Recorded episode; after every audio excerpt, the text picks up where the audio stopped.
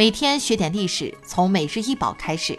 今天给大家分享的是来自爪哇岛马甲帕西特王朝时期的猪形陶存钱罐。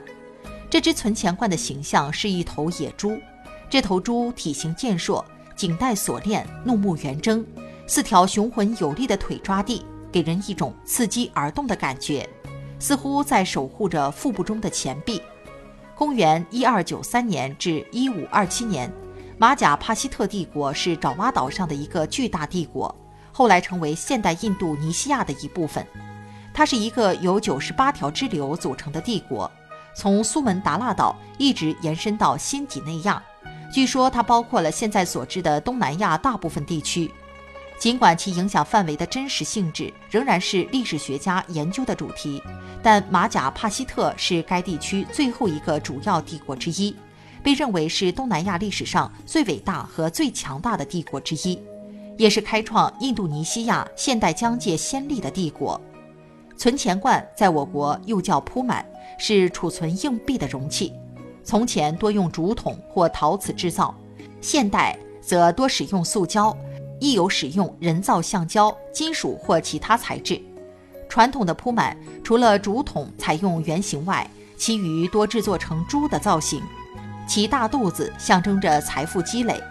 近年来，铺满的造型则比较多样化。铺满者以土为器，以蓄钱，具有入鞘而无出鞘，满则铺之，这就是铺满名字的起源。铺满最早的文字记载出现在司马迁所著的《史记》之中，随后逐渐成为家喻户晓的存钱器具。在传统的中国家庭里，父母在孩子年幼时总会给他们一个铺满。教会孩子存钱的好习惯，可是满则铺之。长大后的你可知道这四个字，它还被赋予更深层的含义。汉武帝时期的丞相公孙弘，他年少时家境贫寒，但一生刻苦好学，孜孜不倦。在公孙弘刚入官道时，他的老乡邹长倩送给他一个铺满，并在赠词中写道：“土粗物也，钱重物也。”入而不出，积而不散，故扑之。是有聚敛而不能散者，将有铺满之败，而不可借与。这几句忠告深深印在了公孙弘的心里。后来在为官的日子中，公孙弘一直保持着勤俭的本色，平日剩下的银两都用在为朝廷招贤纳士之上。